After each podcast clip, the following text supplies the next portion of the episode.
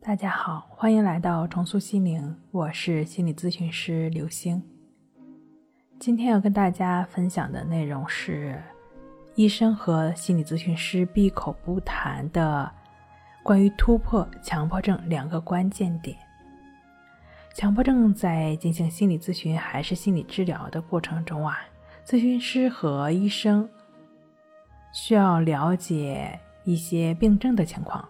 以及强迫症本人的各种信息，一般得到第三四次的时候才能尝试着对症状做点什么。当然，我提到的这种第三四次就开始对症状做点工作的方式的话呢，还还是咨询中进行比较快的，呃，一种咨询的结构。对于每一个强迫症、焦虑症的人来说。大家都希望来一次就能有一次的效果，能看到、感受到变化，但很少有咨询师会告诉你，你的愤怒是被允许的，你的不接纳也是被允许的。第一，在咨询中，你对效果的期待、对变化的期待，你需要告诉咨询师，不要压抑自己的期待。当然，咨询师会以你的期待做怎么样的解释，这就是另外一回事儿了。但是，首先你不能把自己埋藏在幻想里，以为咨询师了解你的期待。咨询师咨询中，哪怕咨询师了解，如果你不说，大概率也不会被看到、理解到。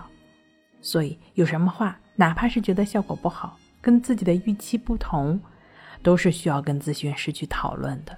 你不去讨论这个部分，只是活在自己的幻想中，不仅是压抑了自己对康复的欲望，对咨询师全能的幻想，更可能是因为几次咨询没有效果，对咨询师产生愤怒，直接中断咨询，更有甚者，对心理咨询本身产生误解，觉得心理咨询完全帮不到自己，就错失了拯救自己的良机。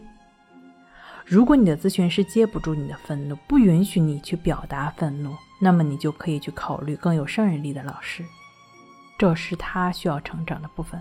但是你对效果的期待、对症状的变化、对一切的疑惑，都是允许被表达的。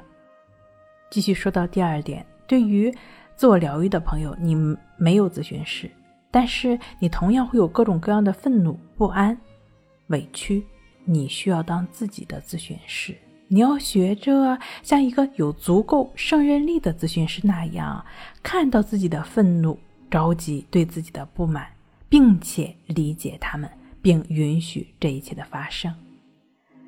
曾经我接待过一位来访者，他是强迫症的，哪怕他说，哪怕我一遍一遍地告诉自己要接纳，要接纳一切的发生，为何还总是会被想法控制呢？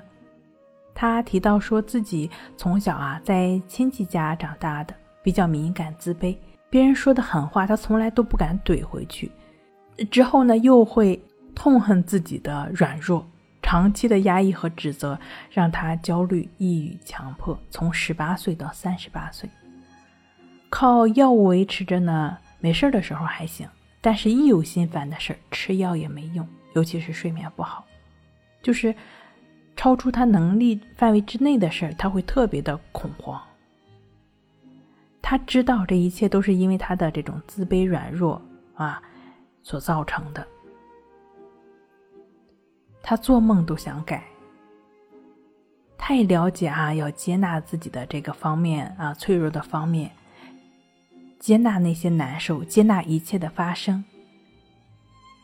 于是，当他不舒服的时候，他就会一遍一遍的暗示自己要接纳，要接纳，要接纳，要接纳一切。但是他说，最悲剧的是，我还是会被想法控制。朋友们，难道接纳了想法就不会控制你了吗？你希望接纳了你就能控制想法吗？这不还是不接纳吗？我理解的，他说的这个一切的定义是，这个一切包括好的，更有坏的。也有不好不坏的。那我们可以回想一下，当你暗示自己要接纳一切，还是会被想法控制，还是会陷入到对想法的冲突中的时候，那这个控制你的、引发你冲突的，不就是那个一切的一部分吗？虽然它看起来是坏的，因为它让你痛苦。对啊，坏的也只是接纳啊。接纳不是忍受，是允许它的出现，就像你允许你自己有愤怒一样。当你允许那个不好、坏的、痛苦的在你身上发生的时候，你的强迫症至少好了一半。